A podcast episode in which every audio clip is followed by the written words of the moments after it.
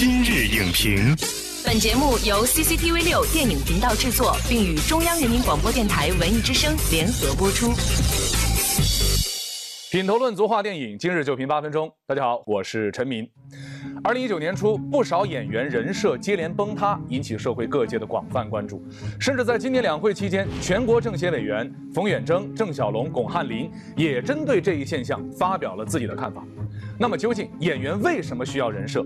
人设又为何常常面临崩塌的尴尬局面呢？本期今日影评，我们特别邀请到职业投资人麻宁，从市场角度分析这一现象。欢迎麻宁做客今日影评。主持人好，观众朋友大家好。在人设最火的二零一七年，当时啊，由腾讯出品了一个数据啊，两组数据，一个数据呢是明星人设的热度排行榜，最高的是吃货，然后是小仙女，然后这边呢是明星人设转换的一个排行榜，就是为什么演员一定要和这个人设来进行绑定？就人设对于一个演员来说，它存在的必要性是什么？其实演员要立人设，实际上是要迎合观众和市场两类的期待。一类呢是说，观众在看完演员的作品之后，他自然的对这个演员产生了一种延续性的期待。那现在因为随着社会化媒体越来越丰富和火爆，大家可以轻而易举的从明星的公众账号上看到他更多的生活，希望能够补充更多他作品之外的信息。那我们就看到有很多人是通过这些信息进一步圈粉的。那另一种呢，就是市场给他的一个呃，特别是经纪公司给他的一个考量。比如说你这个作品的产出实际上是一个漫长的过程，但是它的影响的。时间又相对比较短，那么怎么在他没有作品上映的阶段，还能持续的让他有热度，时不时的还喜提几个微博热搜呢？那就是立某一种人设。最初级的人设就是吃货，为什么这么多人去立？没有门槛。对，没有门槛。吃货人设全都是瘦子，我看。是，比如说胖迪，我在想迪丽热巴这么瘦了，怎么还胖迪呢？其实就是贴一种标签。那这里就涉及到一个标签理论，一次性的偶发的行为，一旦被大家贴上某一种标签，它就可能持续固化为这个人真正长期的状态。比如说海清，她之前演了一个国民媳妇儿，演得非常好，完成度很高。那么之后只要有这个媳妇儿的角色，就会来找她。那同样广告代言也找上来了。比如说我白百合演好了一个小妞电影的角色，那么之后就有一系列的这种小妞电影的主角去找她。嗯，从她的片酬上来说是有一个很高的经济回报。演员呢，他作为娱乐产业链上的一环，他也追求自己的品牌溢价。这个品牌溢价就包括品牌的美誉度、品牌的认知度、品牌的联想度。联想是怎么能够扩充的呢？实际上就是通过立人设。我发现不仅如此，有很多女孩和女孩的姐妹情的这种。周冬雨和马思纯，这一对儿的标签是非常成功的，人设是非常成功的。对他们演绎到极致了。他们本身在《七月与安生》这部电影里就是演一对闺蜜，从小玩到大。之后呢，他们又凭借这个作品拿了双黄蛋。生活当中也在把这种标签或者这种人设在进行进一步的强化。他们两个绑定在一起，商业价值也会大于单个人之和。嗯，所以其实从经济学的角度来说，这是他们增加自己品牌溢价的一个很好的手段。你为什么现在才来找我？快点！糖尿病完了。从去年到现在呢，我们发现很多网友啊在纷纷吐槽人设，甚至频繁听到“人设已崩”这样的一个词儿。马，您怎么看待就是人设崩塌这样的一个话题？嗯，我觉得人设其实是个蛮危险的词。我们现在在生活中都说轻易不要去立 flag 或者立人设了。我觉得这个风口理论这个时候就可以来解释这个现象了。风口理论，对我们创投圈会特别讲究风口。其实风口呢，就是说现在某一个赛道很热，比如说二零一四年的 O2O，就比如说前两年我们说共享充电宝、共享单车，比如说这两年某一种人设非常红的时候。大家就会想，哎，我要把自己包装的靠近这种人设。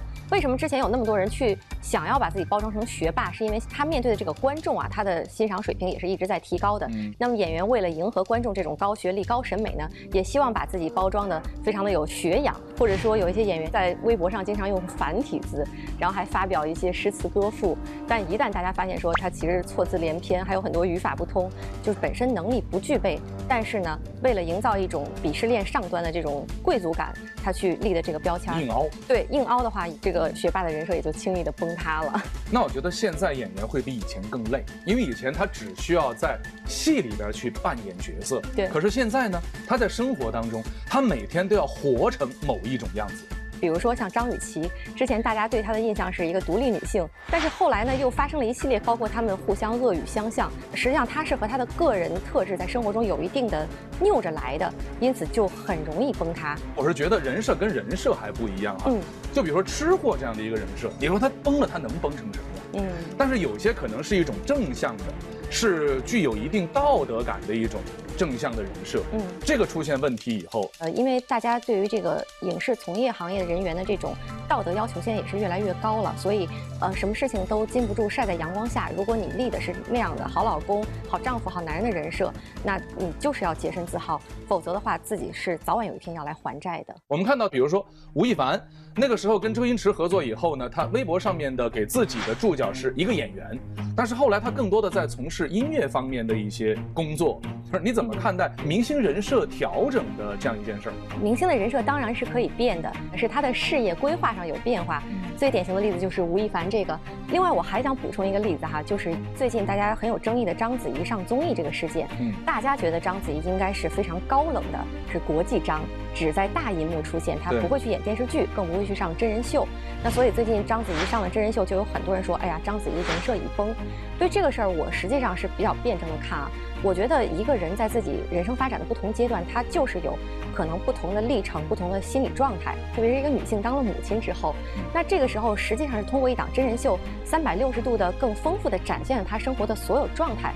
只是说他跟你之前的预期有一些出入。比如说最近我看到刘敏涛有他在离婚之后呢，突然对自己的之前有一些认知上的调整，现在要尝试很多以前想尝试而不敢尝试的事情，我觉得是蛮好的。人设是可以变化的，人设。是可以开发的，人设是可以补充的，也是可以丰富的。嗯，在现阶段的这样的一种生态环境当中，演员是否一定需要一个人设？我觉得不一定。比如说，我个人非常喜欢的何冰老师，他给我的感觉就是何冰出品必属精品。他没有做过任何人设，但是我一想到那种京味儿的影视作品、那种舞台剧，我就第一时间想到何冰老师。终其一生来说，你是要有作品立得住，要有代表作的，甚至你的好的代表作能够及时的转危为安，扭转你当前之前不太好的人设。这样的话呢，只要你德艺双馨，这个人设是可以走得最长远的。用角色立人设。在生活当中认认真真的活自己，活出一个真字。好的，感谢麻宁从经济的层面为我们所做的解读。今天节目就是这样，下期节目再见。再见。本栏目视频内容，请关注 CCTV 六电影频道，周一到周五每晚十点档《今日影评》。